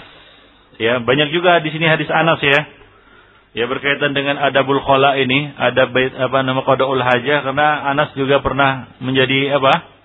khadim, pelayan Rasulullah selama 10 tahun. Ya jadi semenjak di Madinah Anas terus menyertai Nabi menjadi pelayan beliau. Ya seperti di sini nanti pada hadis berikutnya Anas menyertai Nabi untuk buang hajat membawa apa namanya e, peralatan wudhu beliau. Ya peralatan untuk apa namanya beristinja beliau. Nah nanti akan ada akan ada beberapa faedah yang bisa kita petik dari hadis ini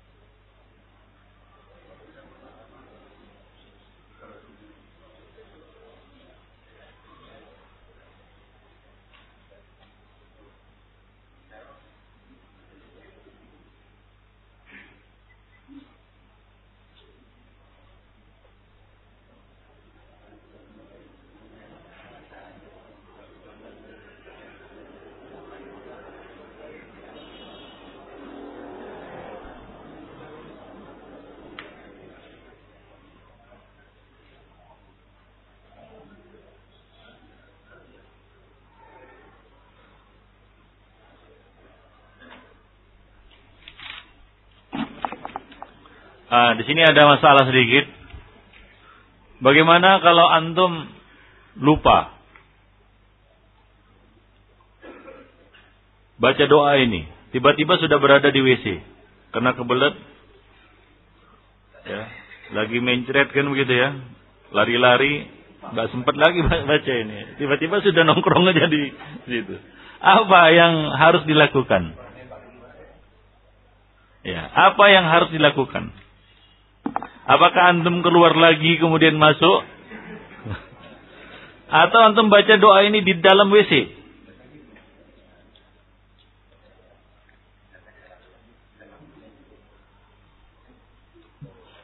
Hah? Atau sudah sudah lewat nggak usah baca lagi. Nah di sini eh, apa namanya eh, Syekh Ibn Utsaimin menjelaskan kepada kita masalah ya Lau nasiyal insan ayyakula hadha dzikr wa daqala hadhihi mas'alah laisa laha alaqa bil hadis. Ya. Kalaulah seorang insan itu masuk uh, apa namanya? Uh, lupa ya, lau nasiyal insan. Kalaulah seorang insan itu lupa membaca doa ini lalu dia sudah keburu masuk, memang ini tidak ada kaitannya dengan hadis tadi ya. Ya, lau nasiya fadakhala fahal ya, nakul. Apakah kita katakan Kul hadza zikir. Baca zikir ini walaupun engkau wa anta fil mirhat. Walaupun engkau sudah berada di dalam WC. Atau engkau katakan kepadanya ukhruj, summa kulhu, summa dukhul. Ya, keluar lagi, baca doanya, keluar masuk lagi. Nah, wa nadhiru dzalika law annahu qaddama ar-rajul al-rijl al-yumna. Ya, inda dukhulil khala. Demikian juga jika dia e, lupa atau karena terburu-buru keliru dia melangkahkan kaki kanan dulu ya bukan kaki kiri. Maka apa yang harus dilakukannya? Apakah dia apa namanya keluar? Fahal naqulu md terus masuk saja. Au naqul ukhruj summa qaddimil yusra. Keluar dulu keluar lagi kemudian ya langkahkan kaki kiri. Nah fihi ihtimal. Nah dalam masalah ini ada kemungkinan-kemungkinan ikhwan akan tapi Ya, lakin qad yurajihul insan li ayyakula dzalika wa alla yakula hadzikr. Jadi ada dua pilihan antara dia membaca dan tidak membacanya. Ya. Lianahu sunnah fatat mahalluha. Karena dia adalah sunnah yang telah terluput tempatnya. Ya. Maka ya ya sudah. Ya dia tidak perlu membaca. Sebagian mengatakan mengkiaskannya dengan apa? Dengan hadis Nabi yang lain. Idza idza nasiya ahadukumus shalah ya fal yusalliha idza dzakaraha. Jika salah seorang dari kamu lupa salat, maka hendaklah dia salat ketika dia ingat. Nah, sama seperti ini juga dia lupa baca doa ini. Nah, bacalah ketika dia ingat walaupun dia sudah berada di dalam WC. Nah, demikian wallahu alam bisawab. Nah, wal amru kata beliau wasiun insyaallah. Jadi ya boleh dia baca di dalam WC, tidak terhalang dan kalau misalnya dia tidak terburu-buru, ya, bukan karena hajat mendesak tadi, ya dia boleh keluar, dia baca di luar kemudian dia masuk. Wallahu alam bisawab.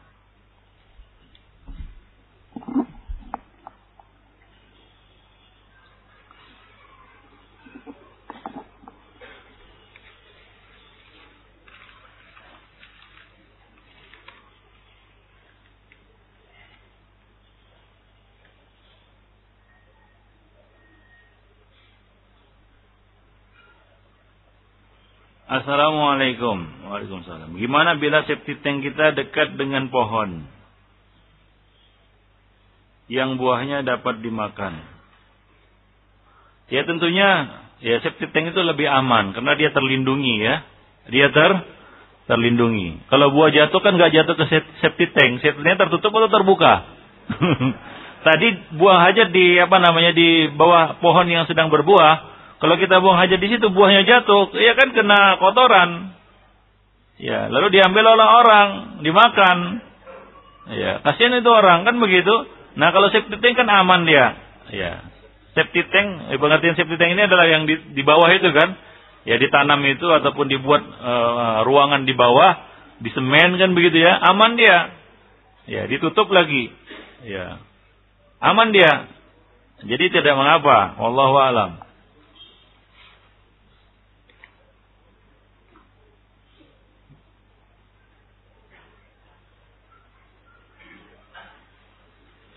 Apakah ada hadis ya, hadisnya, riwayatnya mengatakan bahwa anak lahir di luar nikah tidak punya hak waris? Ya, untuk hak waris tidak. Uh, ya, ada ikhilaf juga dalam masalah. Adapun mahram tetap. Ini namanya apa namanya? Syubhat di dalam nikah. Maka tetap. Ya, Nabi SAW merintahkan yang ada syubhat untuk menghindar atau untuk ber, ber, ber apa berhijab dari darinya. Ya, nah wallahu alam. Ya seperti dalam kasus Saudah, ya.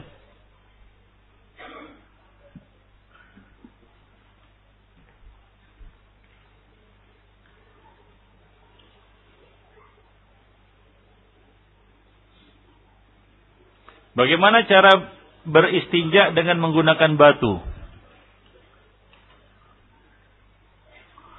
Ya, bagus. Gimana? Siapa yang pernah? Ya, pegang batu dengan tangan kanan, kemaluan dengan tangan kiri, ya udah dibersihkan. Jelas?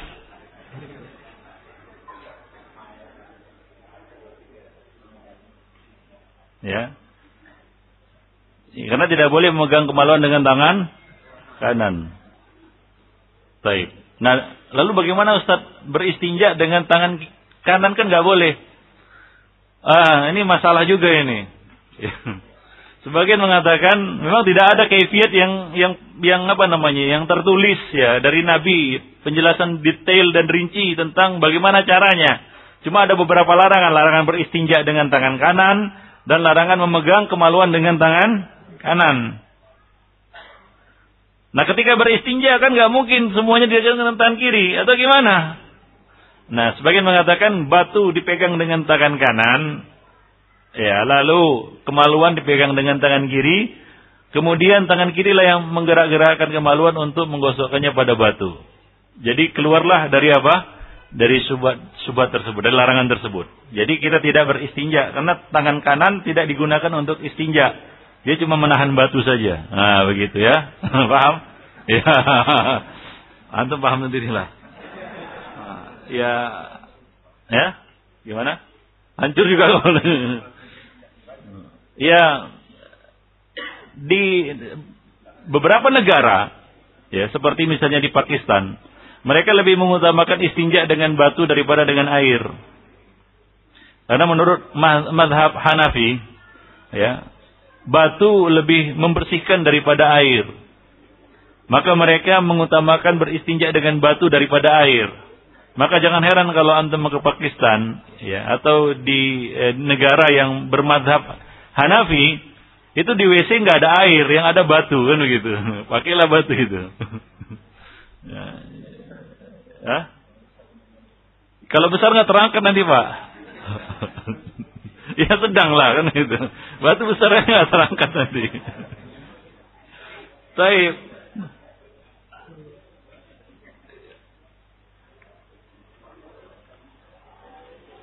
Nah karena kita di sini di negeri yang mayoritas penduduknya menganut madhab syafi'i dan syafi'i pendapatnya ya al aslu fit taharati bil ma ya asal di dalam tahara itu adalah dengan air maka sejak kecil kita terbiasa dengan dengan air bahkan sangat tidak terbiasa dengan batu kan begitu tetap cari air gitu ya nggak bisa pakai batu Taib.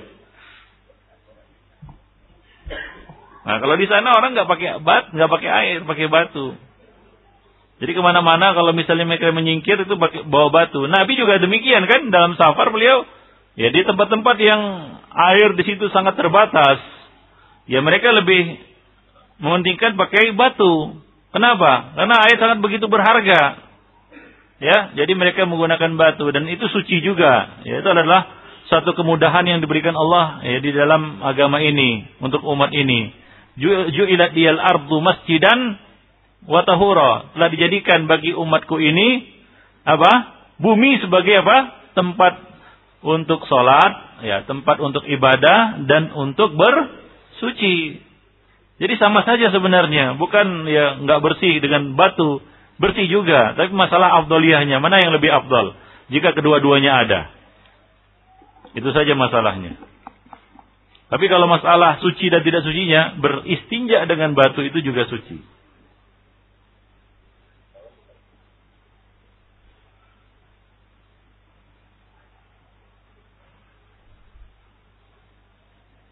Bagaimana pula dengan tetangga yang selalu membuat ribut sampai tetangganya terganggu? Apakah ini juga malaikat terganggu? Eh, Ikhwanifiddin ini ya termasuk uh, suatu muamalah yang buruk. Ya mengganggu tetangga. Malaikat Jibril datang kepada Nabi dan ber berwasiat untuk berlaku baik kepada tetangga hingga hampir-hampir ya malaikat Jibril itu memberikan hak waris kepada tetangga. Begitulah dia, tetangga itu ya kedudukan tetangga itu. Nabi mengatakan mangkana yu'minu billah wa yumil akhir falyukrim jarahu. Hendaklah dia memuliakan te tetangganya. Ya, tidak beriman salah seorang dari kamu hingga ya tetangganya aman dari apa? Dari gangguannya. Nah, demikian. Jadi tanda keimanan dan merupakan tanda kelurusan iman seseorang, yaitu dia memuliakan tetangganya.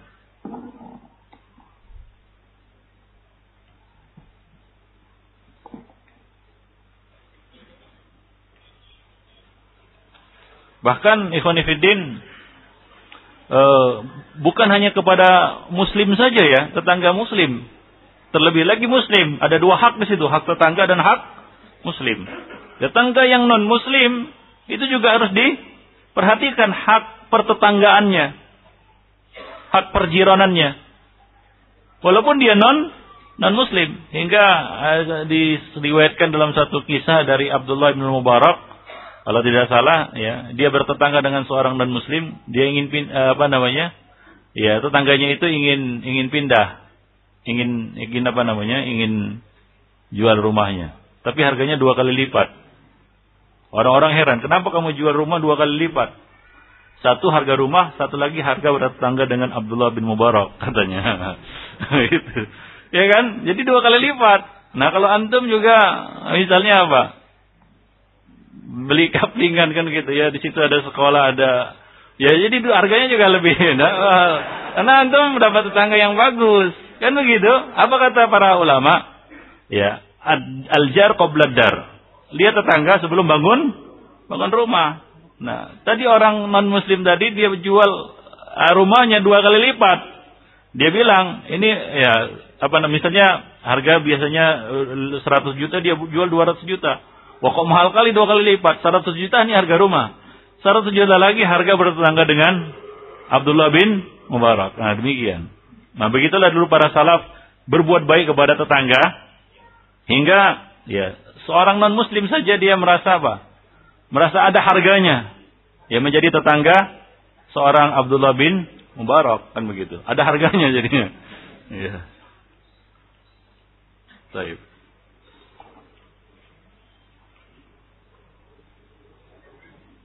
Jadi kalau kaplingan kita agak malah ya wajar lah kan begitu. ya Pak ya. Jangan protes dulu nih. Ada harganya itu. Banyak ustadz-ustadz di sana, guru-gurunya kan begitu. Ada sekolah lagi. Taib, ada pertanyaan ini.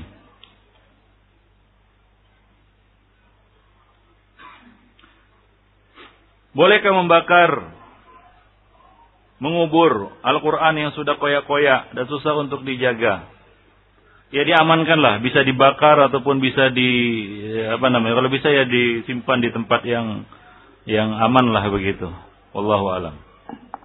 Yang jelas jangan dilecehkan. Misalnya apa? Dijadikan apa namanya? bungkus cabai atau apa? Itu jangan.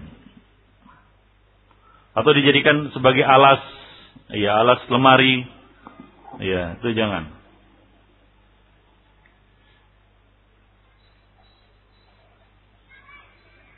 Apakah ada dalilnya membaca bismillah sebelum doa akan masuk WC? Ya, ada. Ya, ada doa apa namanya riwayatnya bahkan ucapan bismillah ini ini sudah kita bahas ya di mana ya? Lupa saya. Atau di buku apa? Amal Sari semalam kalau nggak salah. Atau ada di situ. Yaitu yang menirai seorang dari pandangan jin adalah ucapan bismillah ketika dia masuk WC. Kayaknya dia apa ya di panduan amal sehari semalam di situ ada. Jadi untuk melindungi kita dari pandangan jin, ya, maka kita baca Bismillah. Nah kalau tidak, jin akan bisa melihat aurat kita. Jadi baca Bismillah, kemudian baca doa ini, ya, agar kita terlindung dari pandangan jin. Ya kan nggak enak itu masuk kamar mandi dilihat jin. Ya, jin dapat melihat. Kenapa? Karena kita nggak baca bis, Bismillah. Jadi baca Bismillah sebelum masuk WC itu dapat menjaga ya, aurat kita dari pandangan jin.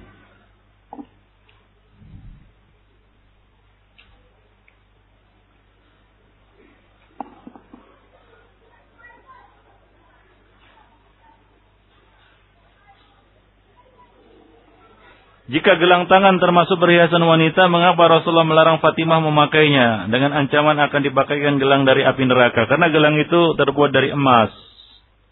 Ya, gelang itu gelang emas dan dalam riwayat lain ya tidak ataupun dikhawatirkan tidak dibayarkan zakatnya. Ya, maka Rasulullah melarang. Ini ada khilaf di antara para ulama mengenai masalah memakai perhiasan emas melingkar bagi wanita. Ya, apakah ini dilarang? Sebagian ulama berpendapat itu dilarang, seperti misalnya Syalbani dan Syekh Waliullah Dahlawi juga berpendapat seperti itu. Wah, emas melingkar ini dilarang bagi kaum wanita. Ya. Tapi jumhur ulama membolehkannya. Mereka berdalil dengan hadis yang masyhur yaitu apa? Dihalalkan bagi kalangan wanita umat ini dan diharamkan atas kaum prianya. Wallahu alam.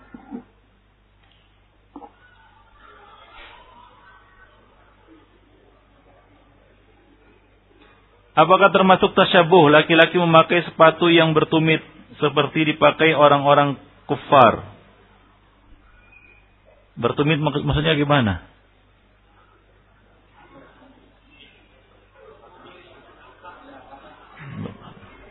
Pakai hak. Untuk, untuk seperti seperti wanita gitu.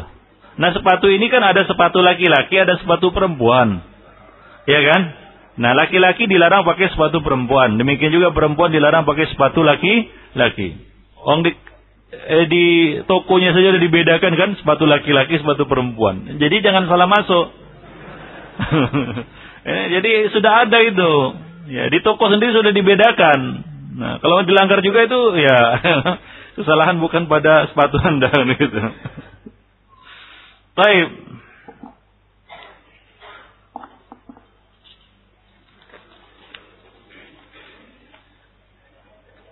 Apa hukumnya nazar? Nazar hukumnya wajib. Karena nazar itu adalah mewajibkan sesuatu yang tidak wajib sebelumnya. Misalnya seorang bernazar akan menyembelih seekor kambing. Maka dia wajib menunaikan nazarnya. Dan kalau tidak sempat dia menunaikannya, maka ahli warisnya ya di, uh, di, uh, dianjurkan untuk menunaikan nazar orang ini. Ya. Menunaikan nazar orang ini. Baik. Selama nazarnya itu bukan nazar maksiat atau nazar untuk sesuatu yang apa namanya bukan miliknya. Misalnya dia bernazar ya akan menyembelih kambing tetangga. Ya tidak. Tidak boleh ditunaikan nazarnya itu. Kenapa? Karena itu bukan miliknya. Ya, wala nadhara eh, fi ma la yamliku fihi bani Adam. Tidak ada nazar pada perkara-perkara yang tidak dimiliki oleh bani bani Adam. Baik.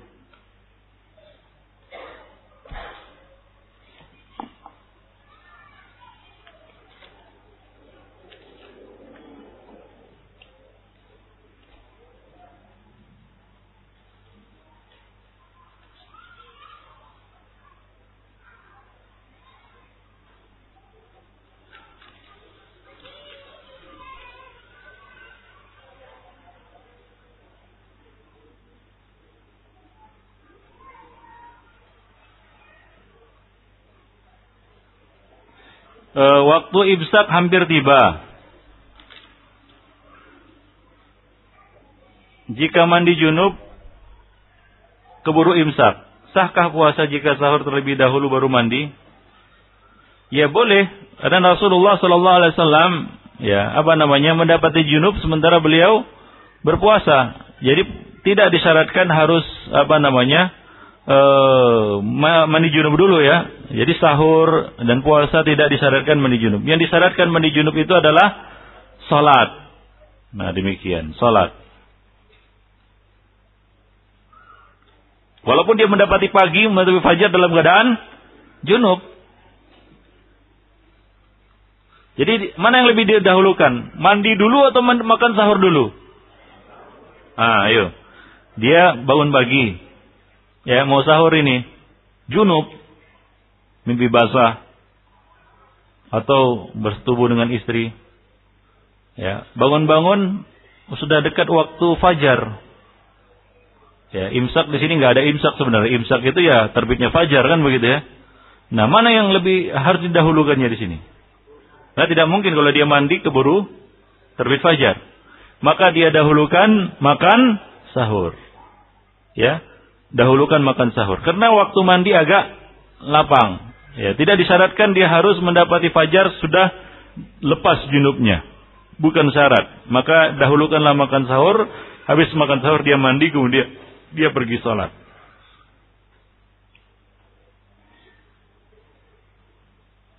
Baik.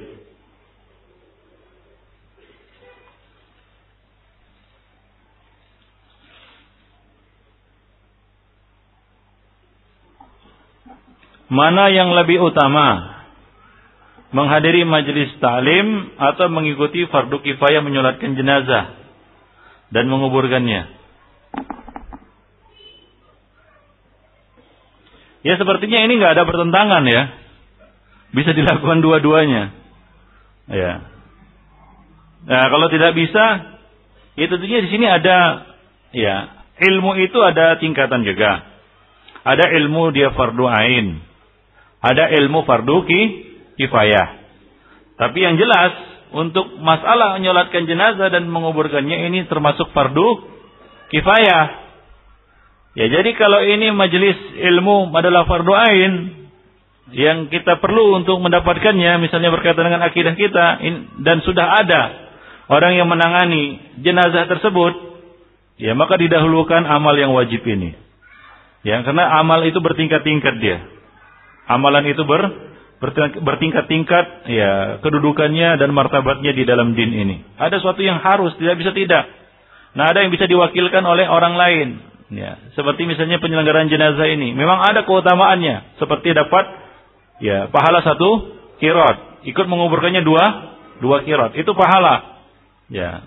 Ya kan? Nah, menuntut ilmu itu adalah kewajiban.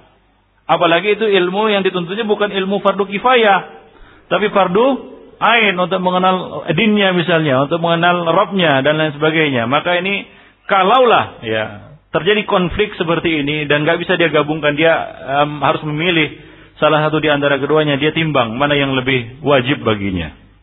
Ya, nah demikian. Selama fardu kifayah ini sudah ada yang menanganinya. Nah, baik. Tapi kalau nggak ada, maka dia wajib jadi fardu ain baginya. Kan begitu. Nggak ada ini yang menyolatkan, yang memandikan, yang mengoborkannya, maka wajib atasnya.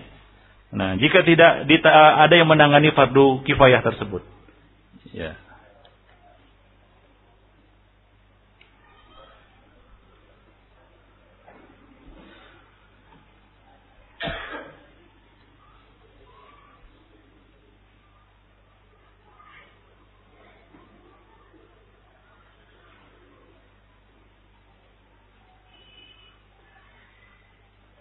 Apa hukumnya jika kita kebelet tapi kita sedang bertamu di rumah orang kafir yang mana WC-nya menghadap kiblat? Ya nyerong aja kan begitu. Kan bisa nyerong sih. Iya nyerong.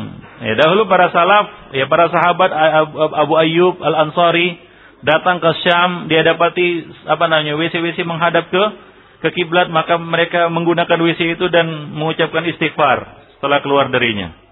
Ya, dan kita bisa juga ya kalau misalnya WC itu lapang dan bisa nyerong kan begitu ya, ya diserong sedikit juga sudah lepas dari larangan itu dan beristighfar.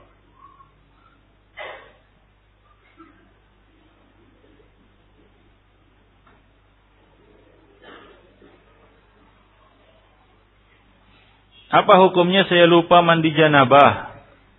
Ya. Lalu langsung sholat. Ya. Baru teringat setelah selesai sholat. Ya mandi janabah dan ulangi sholat. Ya karena sholatnya nggak sah belum terpenuhi syaratnya. Yaitu lepas dari hadas besar dan hadas kecil. Maka ya mandi lalu sholat.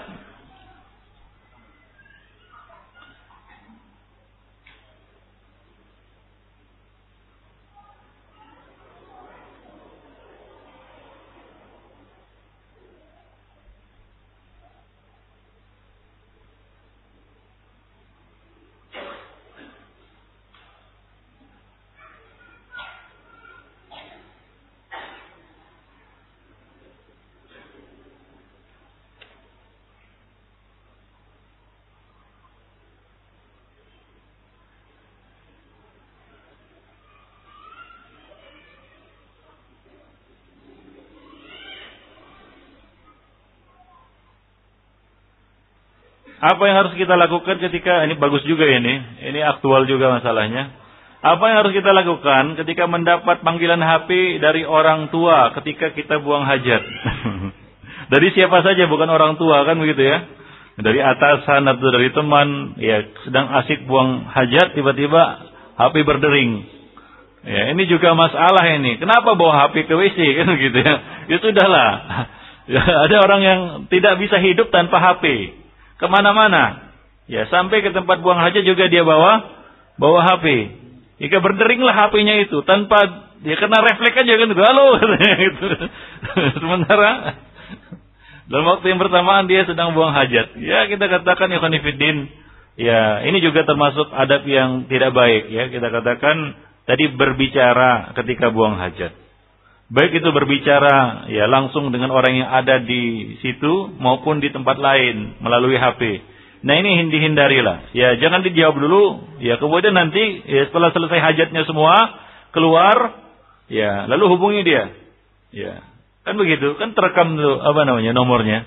Nah janganlah dia apa namanya dia uh, ya sambut itu panggilan di dalam WC. Kadang-kadang tetangganya heran itu nanti, ngapain orang ini kan itu.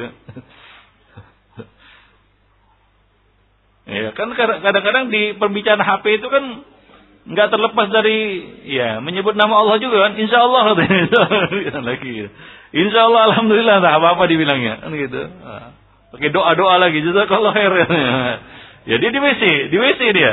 Oh gitu. Baik. Ya. Atau minimal yang lawannya mengatakan Assalamualaikum, Waalaikumsalam dalam WC. Nabi ya menunda jawaban salam ketika beliau sedang haj buang hajat. Ya ketika itu Abu Hurairah memberikan salam kepada beliau. Tapi Nabi tidak menjawabnya. Nah selesai buang hajat Nabi bertayamum kemudian baru menjawab salam Abu Hurairah. Ya. Kemudian Nabi mengatakan sungguhnya aku tidak suka ya berzikir kepada Allah dalam keadaan ya tidak suci. Nah, dalam keadaan sedang tidak suci. Wallahu a'lam.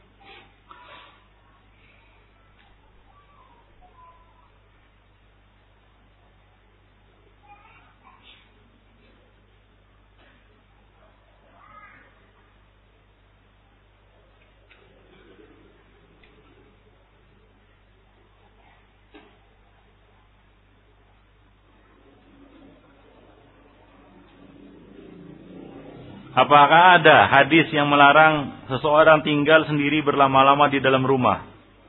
Jika benar ada, apa maksud di situ? Wallahu alam saya nggak pernah jumpa hadis seperti ini. Yang ada adalah larangan bersafar sendirian ataupun uh, anjuran untuk tidak bersafar sendirian, ya makruh. Larangan itu um, larangan makruh tanzih, ya, bukan tahrim. Ya, mungkin juga demikian di sini. Nah, ya kalau tidur sendirian mungkin ada atau tidur di atas atap. Tapi ini wallahu alam saya nggak tahu nih.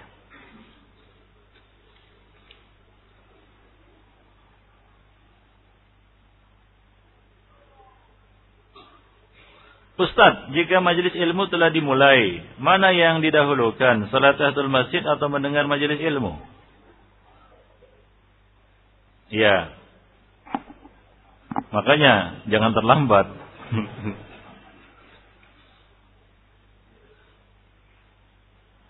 Ya, lakukan tahiyatul masjid, kemudian duduk.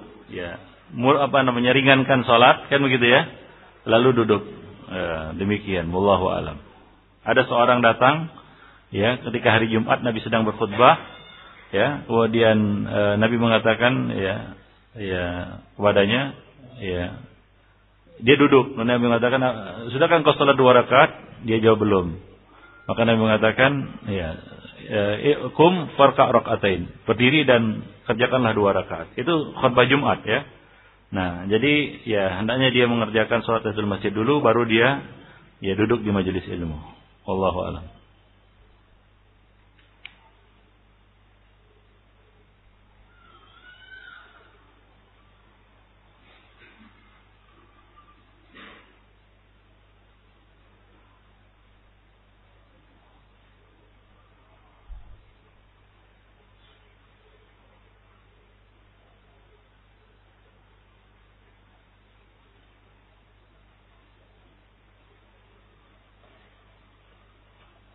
Ana takziah di tempat orang meninggal.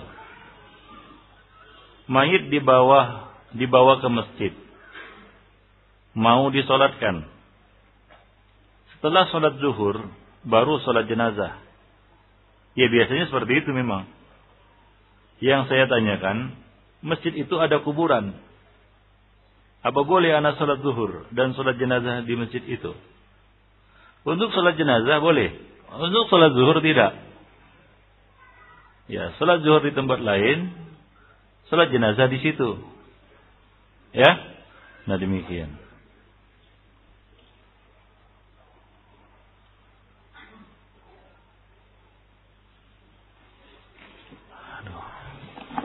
Ya, kira-kira demikian Ibn ya pertemuan kita pada hari ini. Ya, mohon maaf atas keterlambatannya. Ya, ya begitulah dia antum menunggu. Gantian menunggu. Kadang-kadang anak menunggu kadang-kadang antum juga. Ya uh, insya Allah pada ahad yang akan datang kita lanjutkan uh, materi kita ini. Ya demikian saja. Subhanakallah bihamdik asyhadu an la ilaha illa anta wa astaghfiruka wa